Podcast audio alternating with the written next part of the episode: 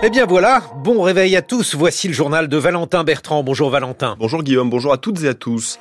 À la une, un consensus en vue sur l'avenir de la Corse. Le dîner hier soir place Beauvau a été constructif. Nous ferons le point. L'extrême droite est donnée gagnante des élections municipales organisées aujourd'hui en Israël, à Jérusalem-Est. Une candidate veut faire barrage grâce au soutien des Palestiniens. Et puis à cinq mois des JO en France, le risque cyber est au plus haut. Les attaques informatiques se multiplient, notamment en lien avec la Russie.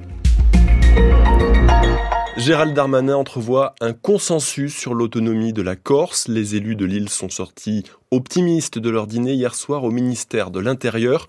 Quelques heures avant cette rencontre, ils laissaient encore planer le doute sur leur présence, irrités à l'idée d'un texte rédigé à Paris par le gouvernement, des craintes en partie dissipées par les feux verts obtenus sur plusieurs points clés, Victoria Coussa plusieurs avancées lors de ce dîner, d'après l'exécutif qui dit oui, oui pour inscrire la spécificité de la Corse dans la Constitution, c'est-à-dire sa langue, sa culture, son insularité et son attachement à la terre. Oui pour un statut de résidence et non de résidence, c'est-à-dire conditionner l'accès au logement à une durée déterminée sur l'île pour lutter contre la spéculation immobilière.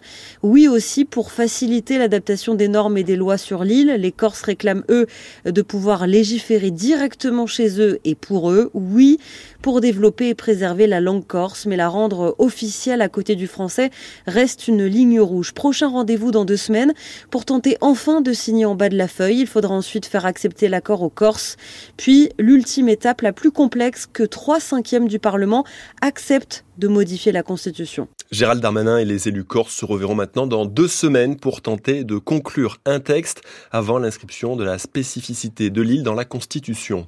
Après une première visite éclair dimanche soir, Gabriel Attal est de retour au Salon de l'Agriculture. Le Premier ministre sera sur place dans une demi-heure avec un objectif, maintenir le contact avec les syndicats agricoles après le contraste apparu ce week-end, une inauguration chahutée pour Emmanuel Macron, un accueil bien plus chaleureux pour le président du Rassemblement national, Jordan Bardella.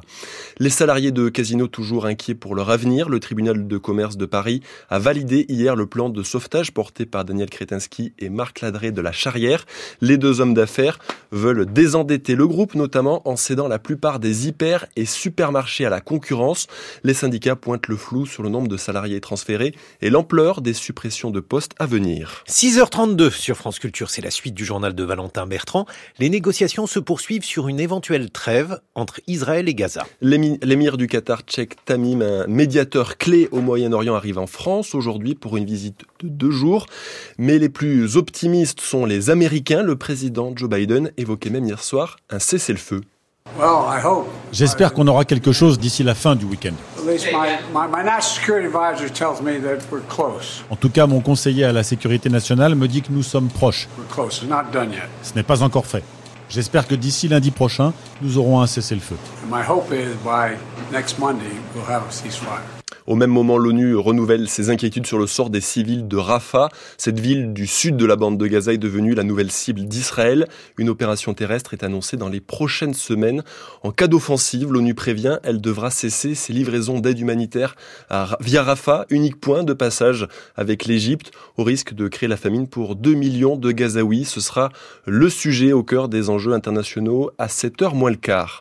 Du côté israélien, l'extrême droite pourrait faire une nouvelle poussée au niveau local. Les habitants sont appelés à voter aujourd'hui pour les élections municipales, un scrutin influencé par la guerre en cours. Il est reporté dans les villes évacuées depuis l'attaque du 7 octobre. Et à Jérusalem-Est, une candidate détonne pour faire barrage. Elle s'adresse directement aux Palestiniens, Étienne Monin.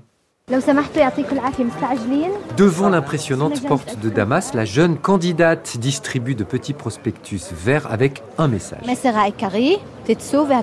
Allez voter. Sondou Al-Rout est inconnue en politique. Elle se présente pour soutenir les Palestiniens de la partie occupée de Jérusalem, menacée, dit-elle, par la montée de l'extrême droite. Je n'ai pas seulement des craintes, j'en suis sûre. J'ai très peur de ça. Euh, et ça, ça sera une grande menace sur notre vie à nous, en Palestiniens, dans cette ville.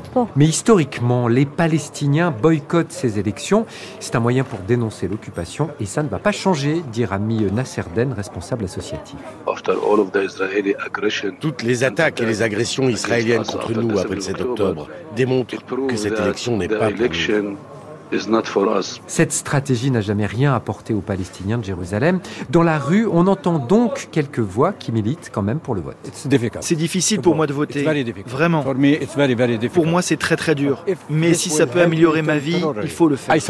Mais la candidate a peu de chances de siéger après le scrutin. Le reportage de notre envoyé spécial Étienne Monin avec les moyens techniques de Marc Garvenès. Emmanuel Macron appelle les alliés de l'Ukraine à un sursaut, conclusion dressée hier soir à l'issue d'une réunion internationale à l'Élysée. En ouverture, le président ukrainien a regretté les retards pris sur les livraisons d'armes. Seuls un tiers sont arrivés selon Vladimir Zelensky. Pour y remédier, les 20 chefs d'État et de gouvernement présents se sont entendus sur la création d'une coalition pour coordonner leurs dons. Emmanuel Macron a également dit être ne plus exclure une future intervention militaire. C'est l'une des premières annonces du dialogue souhaité par Macky Sall pour sortir de la crise politique. Le président sénégalais annonce une loi d'amnistie générale, un texte pour lever les sanctions prises contre les dissidents descendus dans les rues ces trois dernières années. Une colère ravivée en début d'année par l'annonce du report de l'élection présidentielle, projet finalement retoqué. Macky Sall quittera ses fonctions le 2 avril prochain. Les attaques informatiques se multiplient euh, en France comme à l'étranger. À l'approche des Jeux Olympiques, le risque est pris très au sérieux par l'ANSI, l'Agence nationale de sécurité des systèmes d'information, qui dévoile aujourd'hui un panorama de la menace. Et David Di Giacomo, les cyberattaques affiliées à la Russie sont parmi les plus virulentes. Des groupes de hackers pro-russes se cachent derrière de nombreuses opérations de déstabilisation. Ils revendiquent même parfois clairement leur cyberattaque en raison du soutien que la France apporte à l'Ukraine. C'était le cas par exemple au printemps dernier quand un groupe affilié à la Russie a mis hors service pendant plusieurs heures les sites internet de l'Assemblée nationale et du Sénat.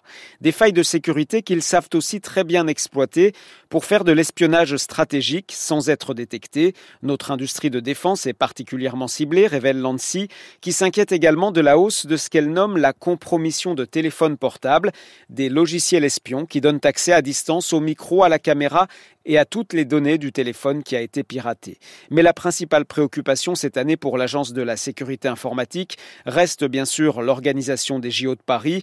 Protéger les systèmes informatiques sera crucial face à un niveau de cybermenace qui, lui, sera multiplié par 10. Le temps aujourd'hui sera marqué par une accalmie. Six départements restent malgré tout en vigilance orange au cru. Le Pas-de-Calais, la Seine-et-Marne, la Gironde, la Dordogne et les Charentes.